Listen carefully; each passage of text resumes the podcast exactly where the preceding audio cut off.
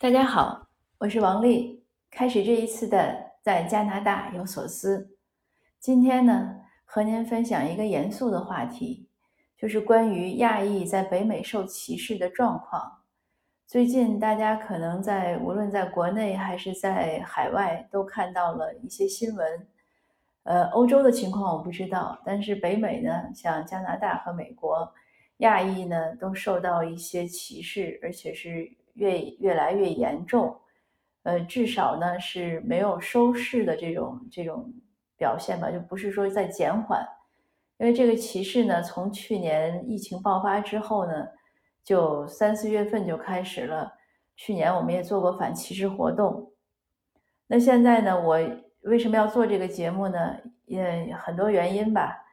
一方面呢，是国内很多听友呢也很关心我的状况。嗯，在我写了文章呼吁大家反歧视的时候，我在朋友圈发了呢，很多读友都有留言，也有在文章中评论，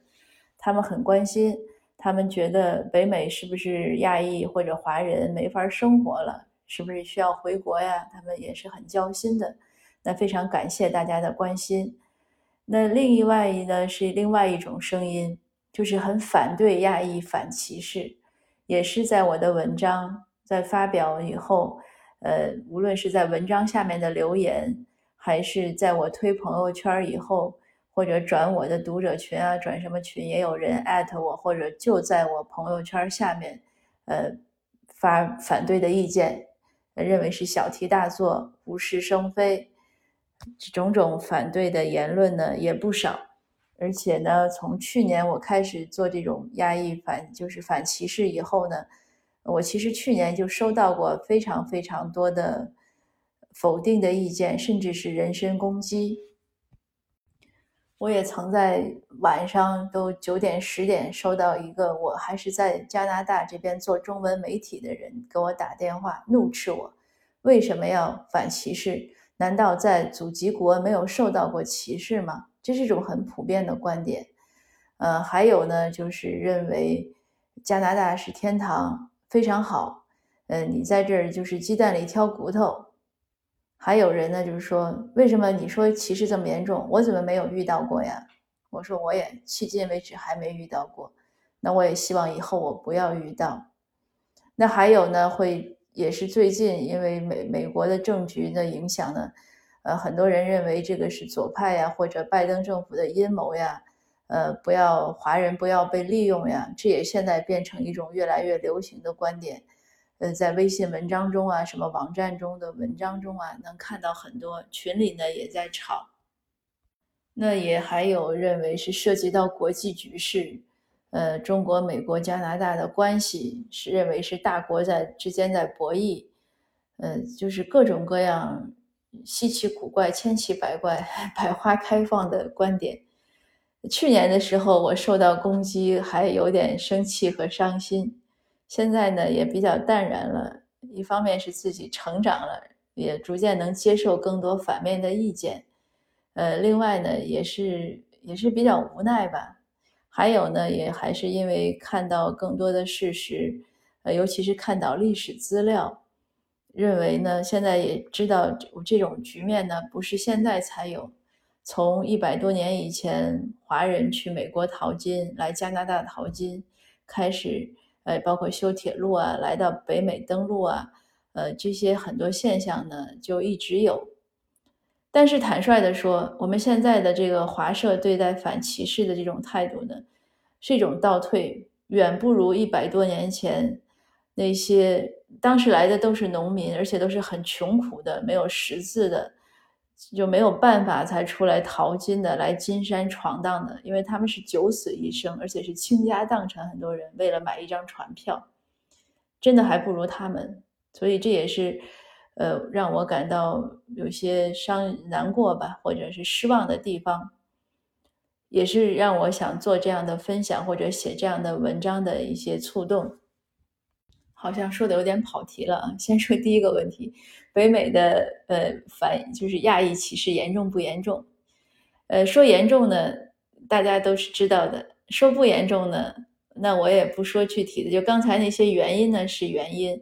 而且能说那些原因的人呢的存在呢，就是一个非常好的例证，就是说明他可能没有我们就没有大家担心的那么严重。如果真的那么严重了，我想呢，这些人呢，无论是不管是出于什么目的或者什么观点或者什么感情什么动机，如果真的严重到出门就挨揍或者出门就被抢上街就被打，严重到那个程度。可能他们也不会再反对亚裔反歧视了，所以这是第一个我想说的，就是，呃，它存在，但是它确实没有大家担心的那么严重。但是第二个我想说的就是，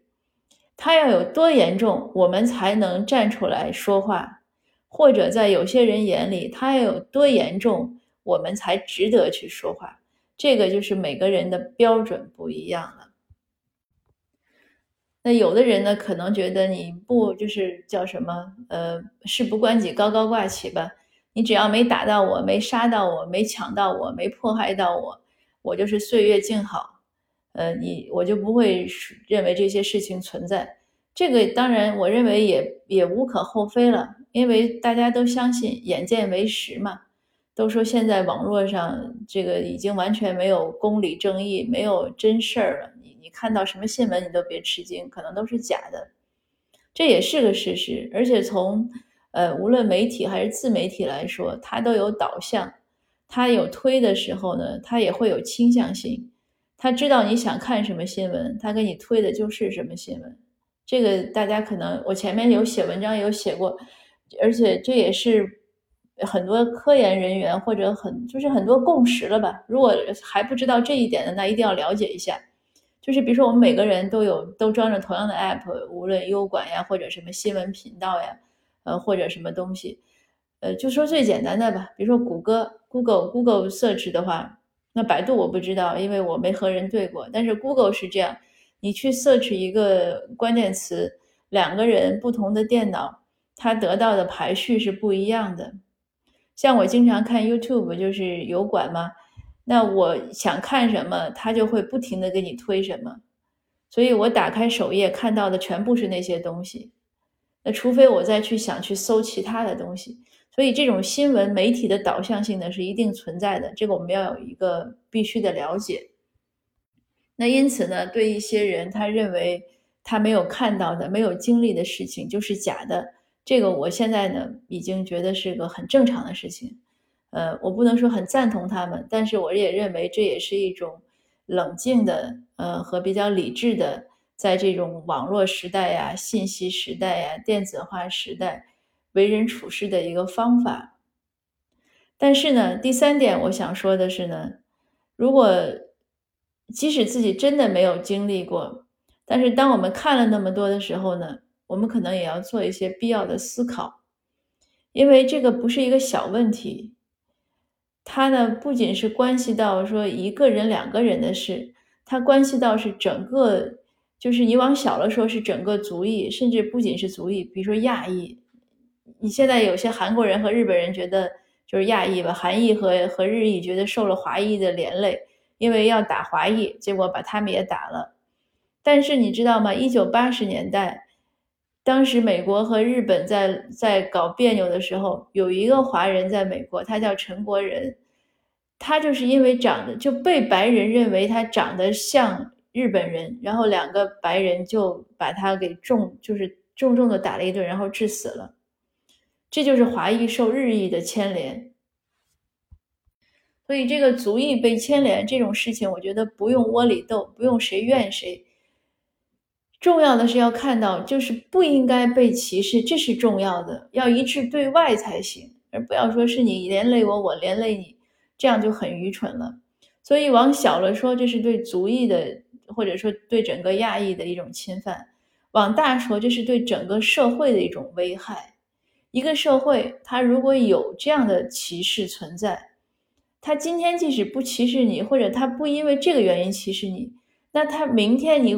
那个人他也可能会有其他原因被歧视，就是他一个社会如果一旦丧失了公理正义，丧失了一些基本的道德准则，那这个社会是好不了的。而不是说今天你倒霉，明天他倒霉，我永远是幸运儿。我不相信，没有人是幸运儿，就是我们常说的一句话：“清朝之就是清朝之下安有完卵”，对不对？所以我在加拿大，我写文章或者我呼吁，我不仅是要反对对亚裔的歧视，对非裔、对原住民，甚至就是对白白人，他也不应该有歧视，就是不应该有歧视这种事情存在，而不仅仅说你不能歧视谁，这是我的一个一个。一个主张吧，所以这是为什么我不仅是支持亚裔反歧视，我也支持非裔，或者我也支持原住民，我也支持其他的任何人受到歧视都不对。那还有的人可能会觉得啊，这个呃非裔怎么了，原住民怎么了，或者欧裔就是白人怎么了？因为每个族裔，我们说不能地图炮嘛，就我们在国内的时候不能你说哪个省的人怎么了。你一竿子就把一个省的人全打死了，而且整个省的人都撒谎，都是骗子，都不是好人，那就你是好人吗？这不是很可笑吗？那你扩大化是一样的，你不能因为有些人犯罪或者犯错误，就说他整个族裔或者说他整个宗教怎么样，这个都肯定是不合逻辑的，也不是事实。就是如果这样的去去污蔑别人，他是解决不了问题的。同样，我们也说“己所不欲，勿施于人”。我们华裔或者亚裔不希望因为有一些个别的事情，就让人反感整个的这么多的族裔和民族。那我们同样不能用一些个别的现象去去代替、去否定其他人的族裔啊、这种种群呀、这种宗教啊。这是一个简单的道理。如果这个道理都想不明白，那这个社会也好不了，或者说哪个社会如果这个问题都想不明白，那都好不了。就还是那句话，出了问题呢要解决问题，而不能就是一竿子打死。那在说回北美的问题，它这种歧视问题呢，除了民间的文化，就是人的本性吧，民间的文化或者一些，呃，比如说现在这个华裔受歧视，那肯定是和。某些像美国这个川普不停的说 Chinese virus 这种话有关系。除了这些问题呢，更多的是他系统性歧视，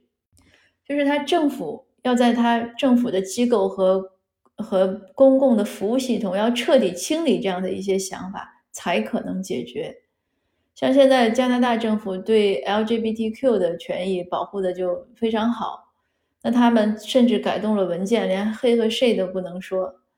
那当然，这个我个人认为是有些过分了。这个是对人类语言的一种一种侵犯和一种影响和危害。但是呢，他的这种动作让我们看到，就是他如果想消除系统性歧视，他可以做到哪一步？那同样呢，我们要不停的呼吁，希望他能做到对种族歧视也能做到这一步，就是无论对亚裔啊、非裔啊、原住民呀。呃，或者对其他的一些宗教呀，他都能做到这些，那才有可能消除系统性歧视。只有系统性歧视消除了，这些歧视本身呢，才在社会上能淡化。我们常说就是上梁不正下梁歪嘛，任何一个问题都是这样，就是民间的力量很重要，文化基础很重要，历史因素很重要，但是上层的力量更重要。如果上层愿意改，那就没有改不了的东西，只是早晚快慢。如果上层不愿意改，那这条路呢将会很长。那今天这个分享呢就非常枯燥啊，就全部都是我的 论述，没有任何故事，也请大家原谅。呃，就是还是想说呢，如果您呢是想移民或者留学来北美呢，呃，亚裔歧视这个问题呢，不不是一个。就是我认为没有严重到阻碍您前进的步伐的这个程度，呃，还早着去呢，那没有那么严重。您想想干嘛还是要干嘛，想出差、想旅游、想过来，怎么样，这都没问题。但是如果生活在这儿的人呢，我的呼吁呢是不能忽视这样的问题。它不是一个小感冒，它是一个顽疾，它可能也是个隐疾。就是平时身体健康的时候，这个经济发达、社会一切都如常的时候。不是个大问题，可是，一旦抵抗力不好了，一旦亚健亚健康了，一旦经济衰退了，这种问题呢就爆发出来。所以需要我们持之以恒的呢，提高警惕，予以重视，而不能放任自流。呃，那今天的分享呢就到这儿，谢谢您的收听，我们下次见。